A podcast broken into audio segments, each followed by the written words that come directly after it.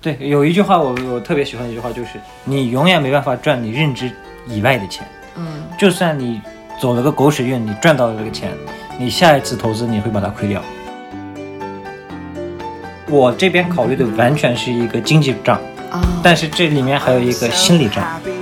Cause today I found my friends, they're in my head. I'm so ugly, but that's okay, cause so are you. We broke our mirrors. Sunday morning is every day for all I care, but I'm not scared. Light my candles in a daze, cause I found God. Yeah, yeah.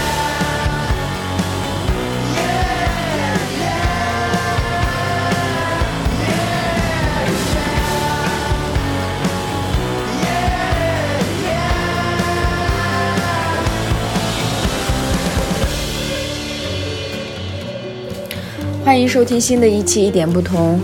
啊，我是 DL。这次呢，我继续跟某学长一起深度聊一下关于理财投资方面的内容。这次我们会比较系统的聊我们普通人应该怎么去，嗯、管理我们自己的资金。对，那好，我们上次呃聊的过程当中，其实就是明确了一点，就是说我们要了解我们手中的钱，做好一定的预算，然后再开始进入到理财的这个环节。对，那么这个理财具体我们应该怎么去做呢？从第一步开始的话，第一步还是跟上期我们有讲过的，你的资资产负债表，这是你的第一步，这是最重要的一点。呃，有些，比如说你现在租房住，你有房租，你或者你买房了，你有还你要还贷款，或者你有车贷，这些叫硬性支出，这是你没办法省掉的。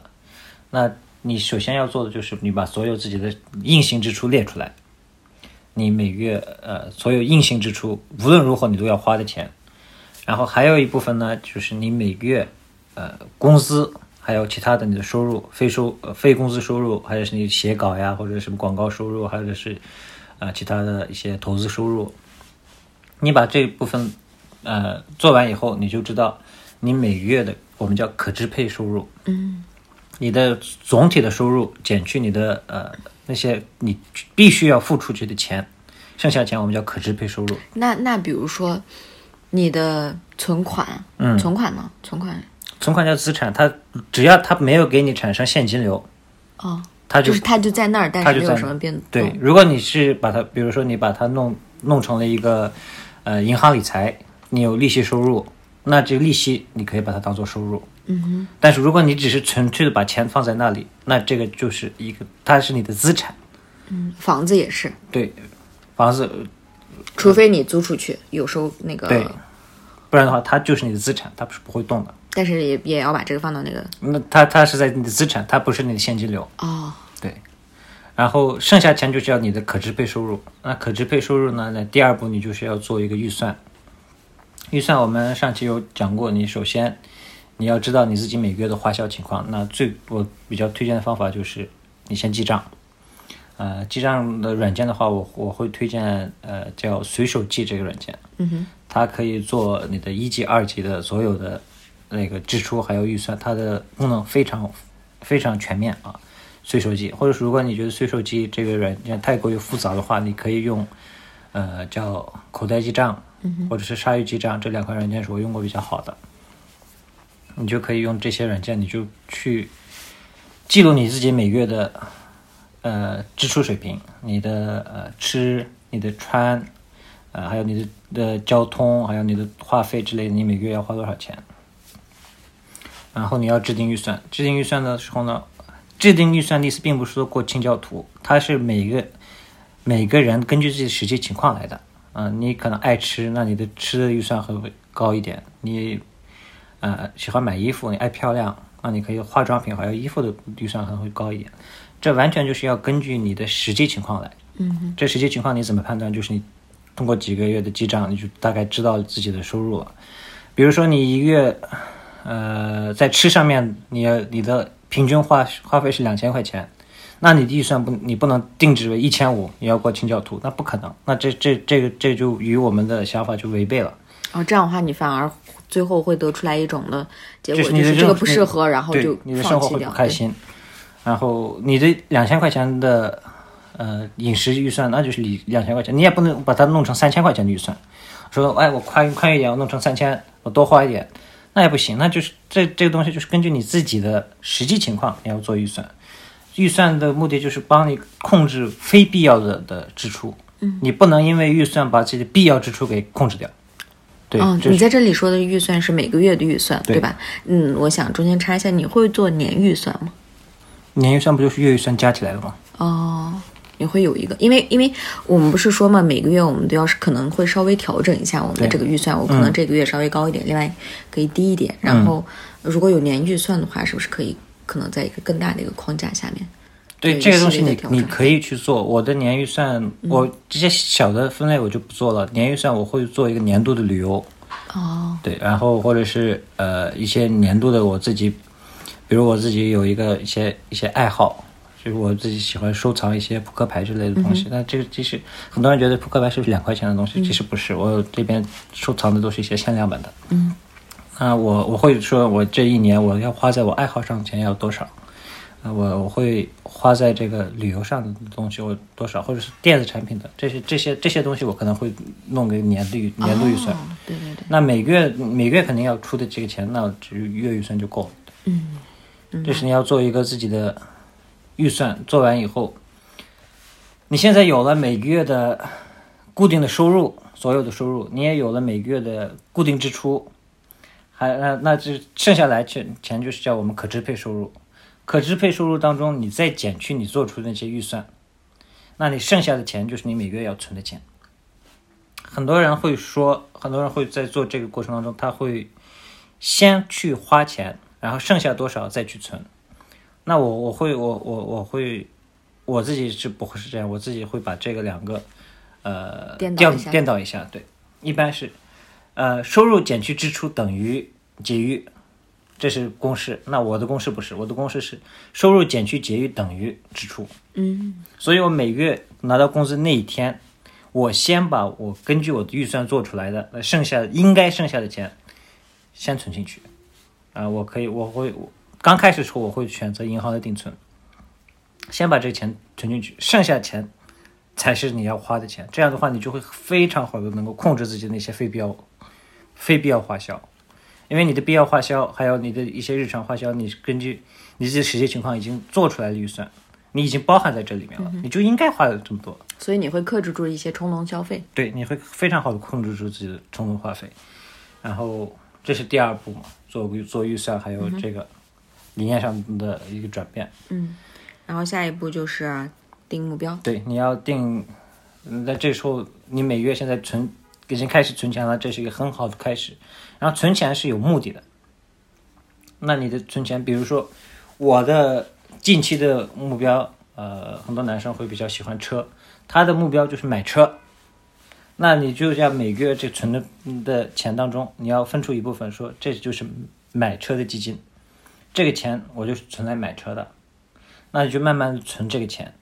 这个钱你不可不能把它挪用于其他地方，你也不能从其他地方再给它补贴，你就把这个当做一个基金，你去你去按照自己的步骤，呃，比如说你觉得三年后要买车，那比如你的预算是我三年后要买一个呃十万的车，呃会不会是？我我不太懂车，嗯但是可以十万。你觉得三年后我要打拿买十万的车，那你就把它分解目标嘛。呃，从三后年往前倒推嘛。对你有三十六个月，你每个月应该存多少？你就你就算出来了。而但是这个东西并不是还有一个，我非常不推不推荐大家只是把存的钱就放在银行就不管了，而是哎你去把它拿去，你至少你放到余额宝，它的收益都比银行高。嗯，那你在这个根据这个来算一下，你就知道大概三年后要买车的话，你现从现在开始你应该存多少钱。嗯，或者是每个月可以存多少对，钱？每个月要存多少钱，这就是你的一个定的目标嘛。还有你这是一个短期目标，你还有一个长期目标，比如说我要在十年内买房，啊、虽然我个人是非常不推荐买房， OK，对 why？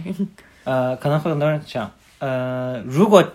剔除这个通货膨胀这个因素啊，现在在你一线买城市对一线城市，你要买房，假假如是你买个呃一百多平的房子，你要花一千万，但是呢，你一千万你把它出租的话，一千万的房子大概在这里能够出租一个月一万块钱能吗？一千块钱的房不一定不一定，看地方，嗯，对，不是第一，你一千万的房子，它的年化收益率你算过来只有百分之二不到。哦，如果你一千一千万块钱你不拿去买房，而是拿去投资的话，你可以得到百分之四到五的收益。而且这中间你还要付贷款，对，那个还是一大笔。嗯，就假呃，假设你要一千万块钱，你自己买了房，你再出租出去，呃这个我具体数字不知道啊，我就随便猜一个一万块钱。但是你这一千万一千万你拿去理财，你可以可能可以每个月可以赚到两万块钱，那你就为什么要买房？你还不如把这一千万块钱，呃，拿去理财，拿两万块钱，其中一万块钱去租同样的房子，嗯，这样你每个月还有一个正向的一个一万块钱的一个收益，嗯，对。那那我想在这里插一句，就是说、嗯这个买房就是如果是非不是刚需的话，嗯也就是说你需要一个地方住，嗯，那你完全是可以买的不，对嗯吧这个东西是我这边考虑的，完全是一个经济账，啊。但是这里面还有一个心理账。嗯哼，比如说你想要有一个自己的房子，那这种情况下你就就就应该去买。然后我觉得对我来说，租房跟住房、买房差不多，那我可能就选择不买。嗯哼，这就是还有一个自己的心理因素，这并不是说我的都是对的，是每个人根据在自己实际情况来。嗯哼，但是还你还要考虑，如果你有通货膨胀的话，这个房子确实是抗通胀的。嗯，你要把这个因素考虑进去的话，可能就买房就比较划算了。但我我就不会去考虑这个问题，嗯因为我觉得我通过可以理财的方式把抵消掉这个通货膨胀，通货膨胀的膨胀的影响。嗯哼，啊、所以这个东西呢是呃因人而异，嗯并不是说没有标准答案。你喜欢房子，应该就应该去买，而且如果抗通过抗通胀这个角度也是比较好的一个资产。然后啊，这个还是回到定回答问题定目标啊是，定目标。然后我还有一个是非常长期的目标，比如说我的目标就是我要在四十五岁五岁之前存到三百万去退退休，这是我的终极目标。嗯哼，那我就要还是反推嘛，那我每个月我要存多少钱？对，所以这就是我的目标。那你就根据这个定好目标了，你把它拆解成不同的小目标，每个月要存多少？这是第二步了，你要定好自己的目标。嗯，然后目标有了，现在第三步了来了，最重要的一点就是选择投资标的。嗯，你要投资于什么？啊、哎，我我想插一句话在嗯这里，就是买东西的时候，这个就突然想到，在你刚才我在说梦想基金的时候，我突然意识到一个问题，就是呃，借钱买东西就是那个分期，对对对，有很多人有一个误误区啊，假设你买了一万块钱的手机，然后你分期的分期以后它，你最后还的钱是呃一万一千，他你最后还了一千块钱，假设每个月就不到一百块钱嘛，嗯哼，你在第一个月还的时候，你会给他还一千一百块钱，对吧？嗯哼，一千一百块钱把它还掉以后，其实你借的钱是变成了九千块钱，因为一千块钱已经还掉了，对对对，但是它的利率还是按照一万块钱在算，哦，所以它的实际利率比那它的名义利率要高。嗯哼，所以我不不推荐大家做这种分期的东西，因为你的利率会很高。嗯，啊，这先先说完，对然后投资标的。嗯哼，啊、一般新手进来呃买选这个投资标的呢，我会选择你先从余额宝嗯哼，开始选，然后这余余额宝是什么呢？余额余额宝是一个货币基金，货币基金的意思就是说它的钱会呃投放于一些货币市场，比如银行存单，嗯哼，还有一些债券之类的。然后很多人问，那为什么我自己放银行的的收益没有放余额宝高。余额宝它有一个规模效应，我们很多，比如他集了一千个人，每个人出个一万块钱，他就一千万了。他拿着一千万跟银行说：“我这边存到你这儿，给我多少利率他可以跟他谈判？”。谈判，他的他有规模，他的他能拿到的收益利率就是比我们高。嗯哼，所以它是一个比较好的东西。还有，嗯，这是一个，还有一个我会推荐买基金。买基金的话，你就可以在直接在支付宝上看就可以了。如果你是新手，什么都不懂，我推荐指数基金。嗯指数基金，呃，比如说我们有一个比较好的，中国的话就上证指数，嗯哼，呃，还有，如果你在在国外买的话，你就国外的基金的话，你可以买一些纳斯达克指数，呃，纳斯达克我们知道它经经历了十年牛市，最近跌了一点，嗯哼，那这些指数基金它的风险是很小的，其实，然后你采用定投的方式的话，你的收益就会比就会比你买这些余额宝什么的要高。一般情况下，百分之年化百分之十是你是完全可以达到的。如果你碰刚好碰到了一个牛市，你直接就翻倍也可也是没有也有问题。可能对，呃，这是一个投资的标的的选择。这就是算是把那个风险降到最低对，的一个。对，然后你的钱呢，你一定要说，呃，投资的钱你也要分。我刚呃前上一期我们讲过那个四三二一法则，嗯哼，所以你的投资的钱，并不是说所有钱都拿在同一个地方，你可能它把它分一点，有一些你就放到余额宝去。但是余额宝有一个不好的地方，就是你会控制不住自己的手，啊、因为它随时都可以拿出对来。，所以你可以再配套一些它的定期，呃，你可以做个三年，呃，三个月、六个月、一年的定期，再再长了，我们现在，如果你是一个呃四五岁的人，那可能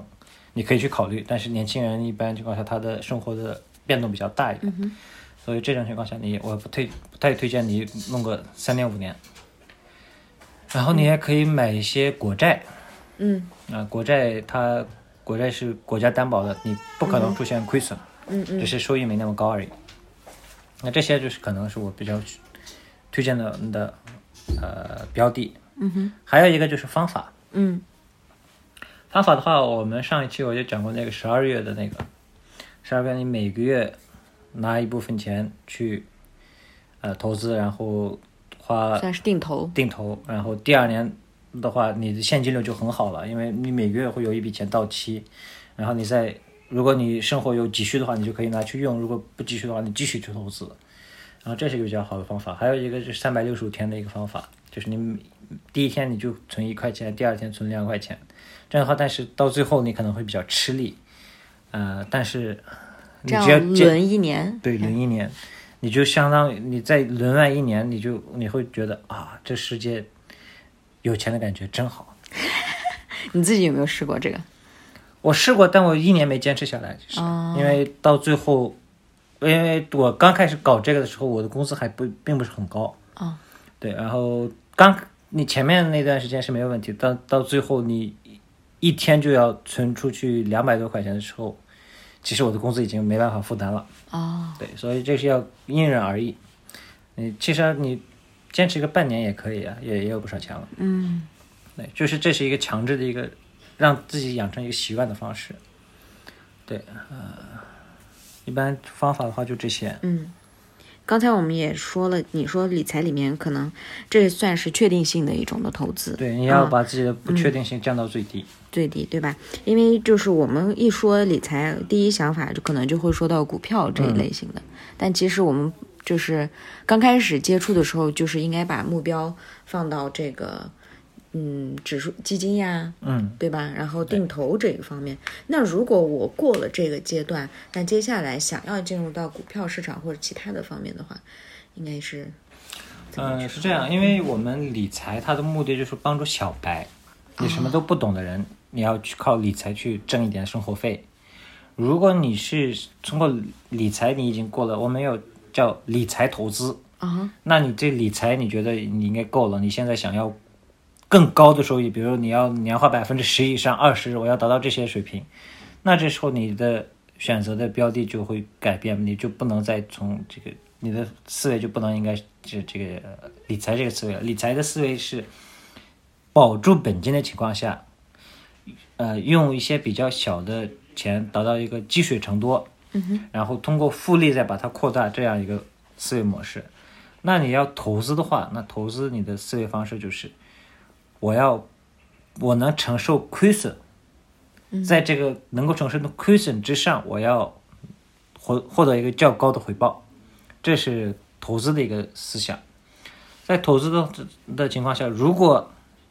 你的理论知识够了，你首先你要无论是你要买股票还是炒货数字货币或者什么的，或者是原油啊这些东西，你第一步是学习。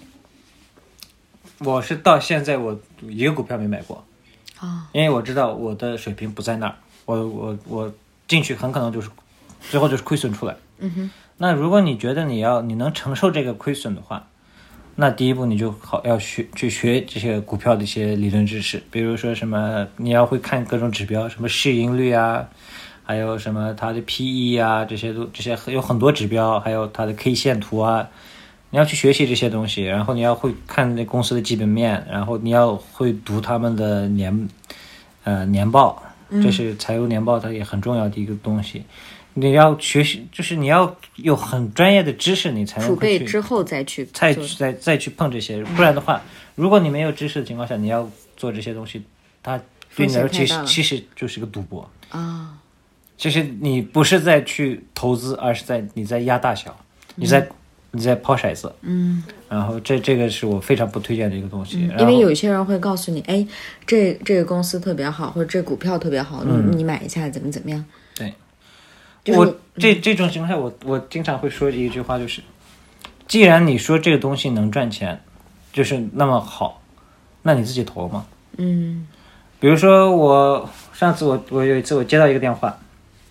他跟我说他们有一个特别好的项目，可以达到年化收益率可以达到百分之，他跟我讲的是百分之十四，然后特别好的项目，然后我就说。那你自己投吗？他说我自己投了，然后说我问你是，然后我就说，如果能达到百分之十四的话，那我就可以拿去拿那个余额宝那个支付宝的借呗去借钱，然后去投这个，我还有利差可赚。啊哈，那这这一听就是这就是扯淡的事情。对，所以如果别人推荐的话，我就看首先看你们俩的关系吧。如果你们他你觉得他不不会坑你，或者是他靠谱靠谱，还有一个他不是相关公司的推销员，嗯那你可能可以去考虑一下。但是我一句话要明确的说，就是收益伴随着风险，你收益越高，风险越大。所以你要投资之前一定要想好，你会不你能不能承受得起亏损的风险？有些人不是说嘛，投资的钱基本上就是说你的闲钱，对也是有没闲有钱这个闲钱，对，你的生活不会受到任何影响的话，是的你再去投资。是的，好，那就是因为我们彼嗯彼此之间比较了解嘛，就是你除你没有投过股票，那嗯你哦从来但没有投过股对对票对，但是你有投算是比特币，对我有数字货币，嗯，那你对这个是怎么看的？它也是一种风险投资。嗯，所以我在比特币或者是其他数字货币上面投的钱，呃，并没有超过我所有本金的很多很多倍，很多很多不是百这百分比我就不说了，这因为因人而异，就是有一个百分比，你去这个百分比就是说你这个钱亏到没有你也能承受。啊，那你这部分钱你可就可以用来投资这些这些东西。那我自己个人看好的话，那我就去买。然后价格我觉得它现在高估了，或者什么有泡沫，那我就卖掉。但是如果它万一我判断错误，它直接就出现了重大亏损，这笔钱我亏得起。也就是说前提是你也了解比特币，是的，你你投你现在要投资，那肯定第一步就是要了解，对。因为我们，呃，会有一种普通大众有一种这种心理，就是说，哎呀，感觉大家都在赚这个钱，嗯，就是我不能我不能落下，嗯就我也想赚，就是就是匆忙的进入到这个对市场里面，对，有一句话我我特别喜欢一句话，就是你永远没办法赚你认知以外的钱。嗯就算你呃走了个狗屎运，你赚到了这个钱，你下一次投资你会把它亏掉。哦，对对对对对，我也有听过，就是说，我宁愿不要用这种错误的方法挣到钱，对，是的，因为这个钱你早晚哦会还回去。早晚早晚会还回去，对，嗯，那还不如正正确的方法，如果稍微有一点损失，其实也没关系，因是为的长期来说，我还是能够挣钱。对，所以并不能，并不能说看到别人，你只看到了贼吃肉，你没有看到贼挨打。啊他可能在这个赚钱之前，他花了很非常多的时间去准备了一些这个相关的知识，他去学习，他这些东西你没有看到，你只看到了他赚钱，对对对，而且他在赚钱之前，他可能也也破产过好几次，嗯，这些东西你没有看到。对对对，这个你一说我就想到上次我们跟朋友聊天嘛，就是我们说除了比就是 Bitcoin 以外，还有那个 E ETC 不是啊、嗯对就是朋友有推荐说它的那个收益率非常的高，嗯比比特币的还要高。然后你一听，哇塞，这个怎么这么好？嗯你就想马上进入到这个里面，因为大家非常容易的会被这个收益给吸引住。嗯然后这个时候你，我记得你当时就问，哎，你给别人说收益的时候，你能不能告诉他们，就是他是那个降的时候到底损失了多少？对，是的，所嗯以这就是一个非常重要的一个东西，就是任何时候收益就是伴随着风险。嗯哼，还有还有一个东西，这个这个我必须要说，这个这个这个并不是说这个理财上面，但是一个很重要的一点就是，当你听说某一个东西很赚钱的时候，其实这个东西的赚钱的时期已经过了。哦，当当所有跟这个行业八八竿子打不着的人开始讨论这个时候，就说明这个东西已经存在严重泡沫了。红利期已经过去红了利。期已经过去了。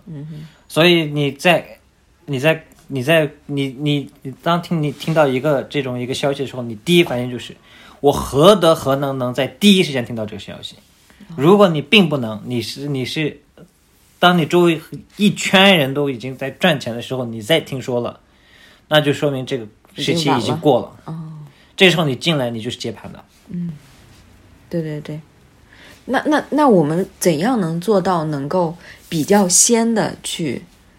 知道某一件事情的这个保收持益学习，保持学习？保持学习，然后永远有好奇心。对，然后你你看是你说比比特币这件事情，嗯哼，我第一次接触比特币是在一四年，我大四，我大四的时候就在就在研究这个东西了，嗯，你是怎么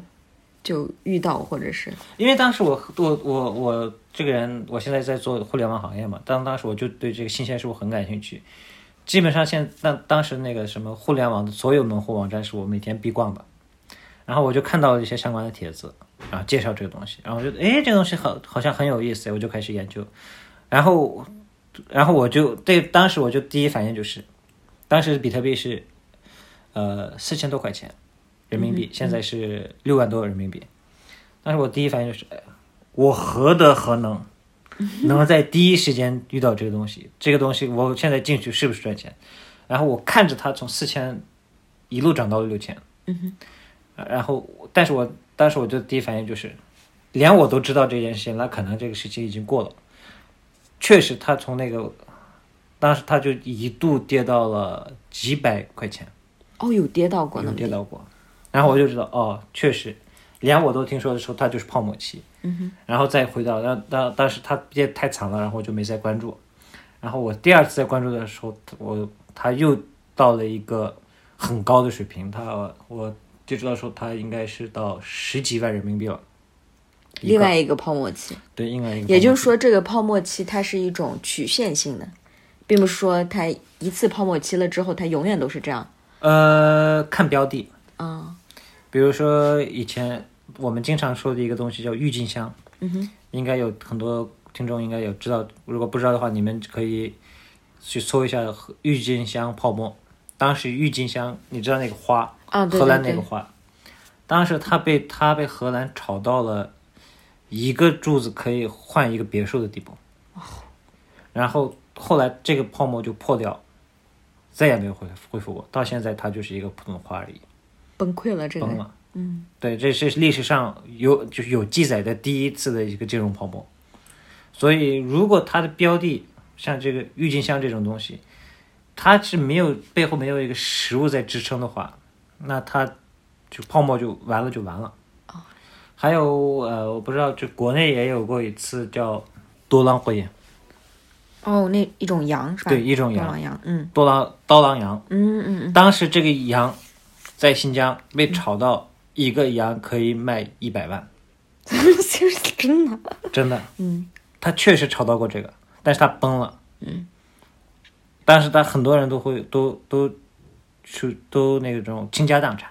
哎，为什么会崩呢？也就是说，他的其实背后的背后，他是并不支持他有这么高的价格，他是完全是炒上去的。当时就是很多人看到哦，这个刀郎羊值钱，然后很多人就开始买了。然后你知道一个东西的价格是供需双方决定的，当它的供给不变、需求猛增的时候，它价格就上去了。上去以后，呃，基本上那时候就是炒家所有人都在买，然后到就没所有人都在捂在手上，都没人卖，那就供给很小，需求很大，它的价格就上去了。上去了以后，后来人们发现，这个羊好像就是除了它的羊毛好一点，肉好吃一点一点以外，好像没什么价值。那这时候，就那些前期买的，就是比较低的价格买的人，他就会卖卖掉，卖掉以后呢，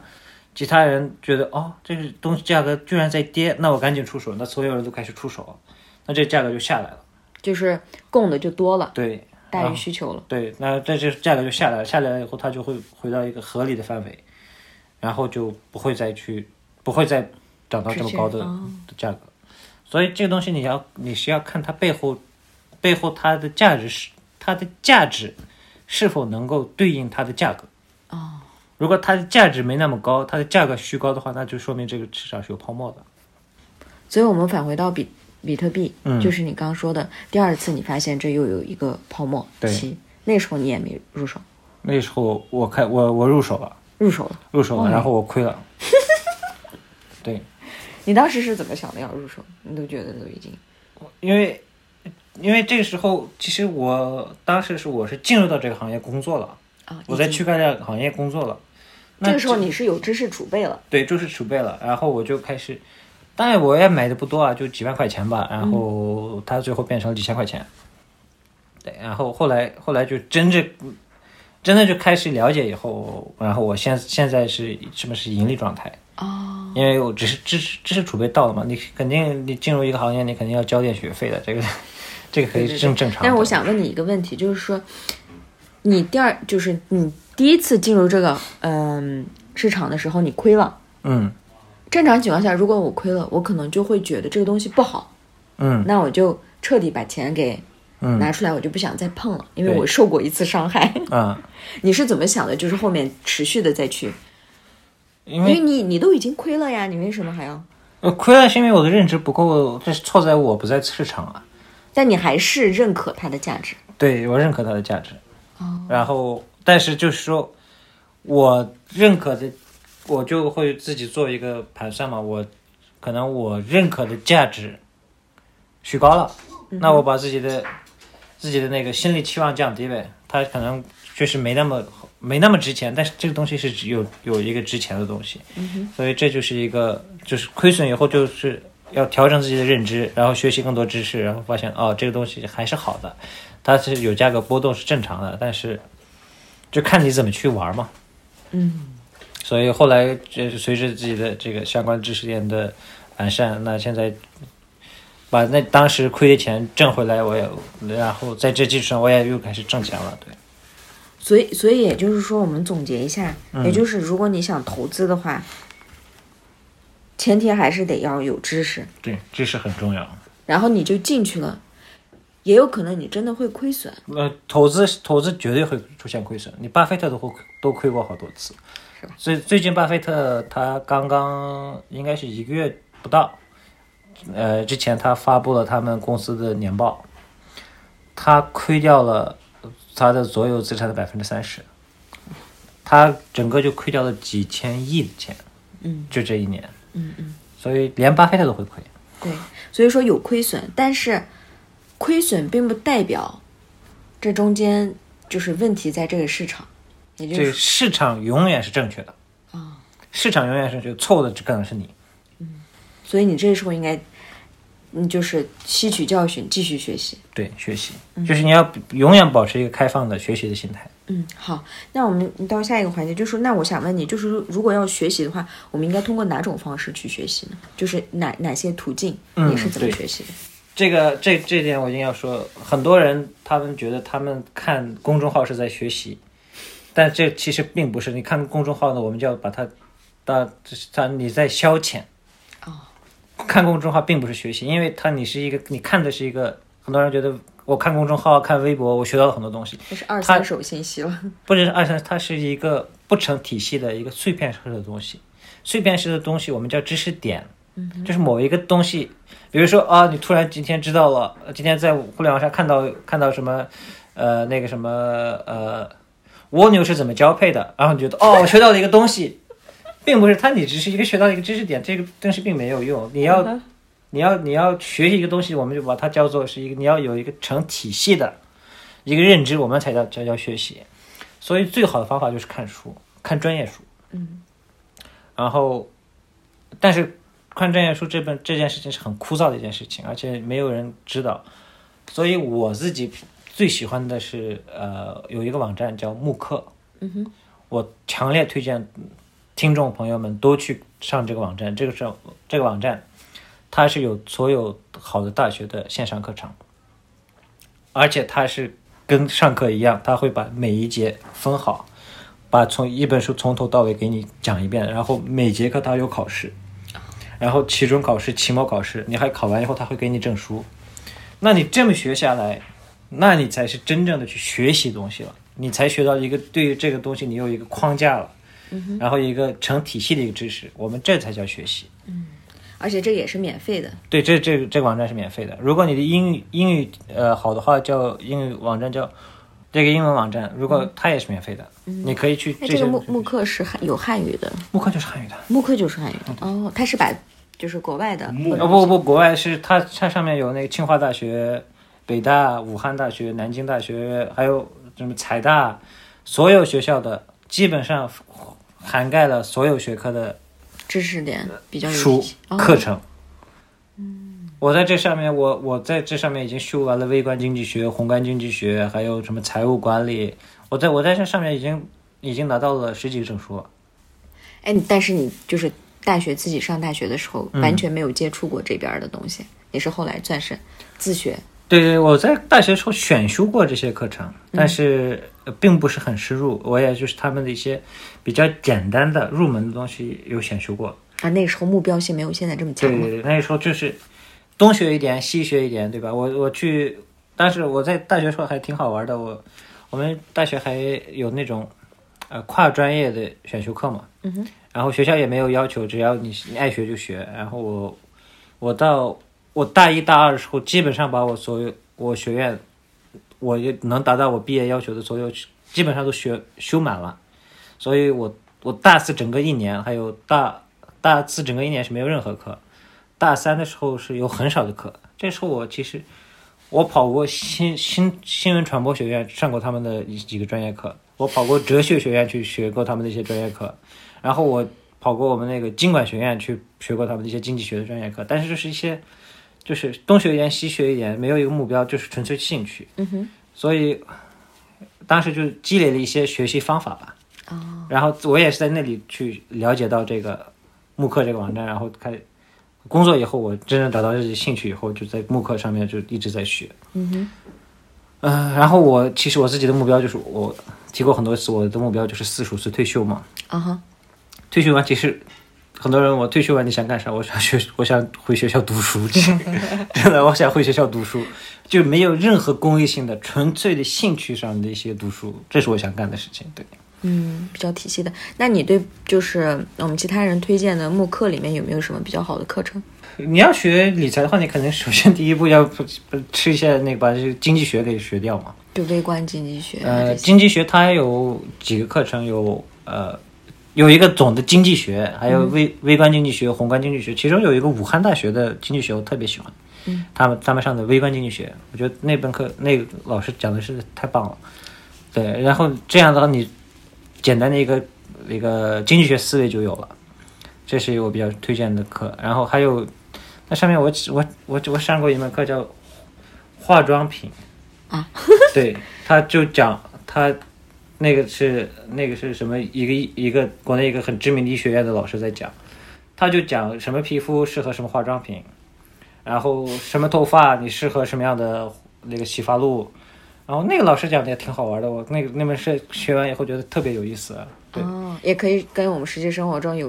对对联系对嘛，对吧？哎，挺好的。所以，我们普通人就是我们可以下载这个软件去学习，而是并的嗯不是说在微博或者是公众号里面，就是啊、那些碎片化的学习，我觉得它不成体系。呃也就是说我们要建立一个底层逻辑嘛。对，是的，有了这个 ground，然后你在上面再去建任何东西的话，就会更稳一点，是的，而不不容易塌。对，没错，嗯，而且你也不会因为哎我们说了什么，你马上就冲过去。是的，对对对。你要有自己，你会有自己的自己的一个逻辑体系。呃，通过这两期节目，我觉得我们应该学到了很多的关于理财方面的知识或者内容。但是我在这需要再强调一下，就是说，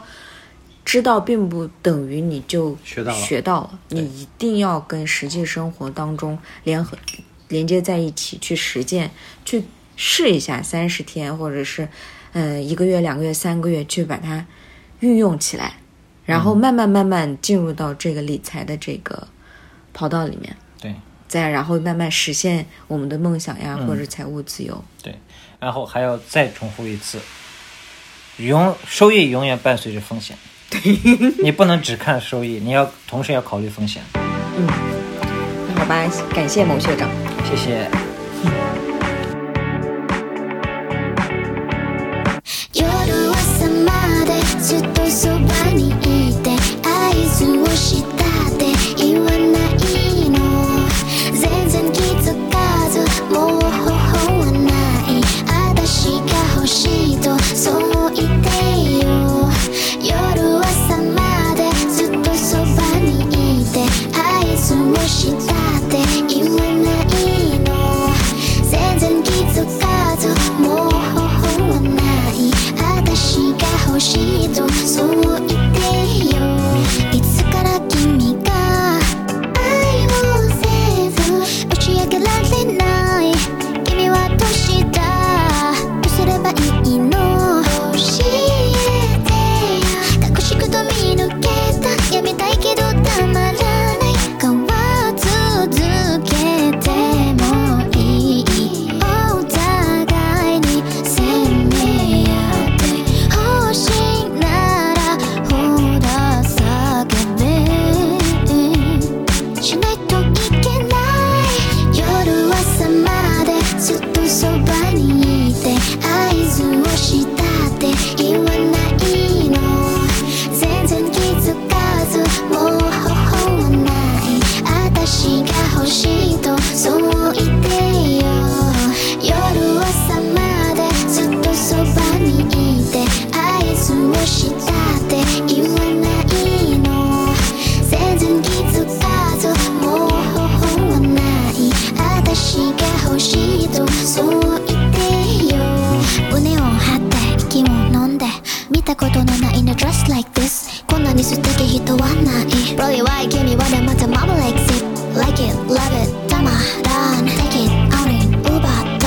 Whistle, thing 処置しているなんていらない Shut it, save it 進め正直に言え Know it, you want all this woman 味わってみて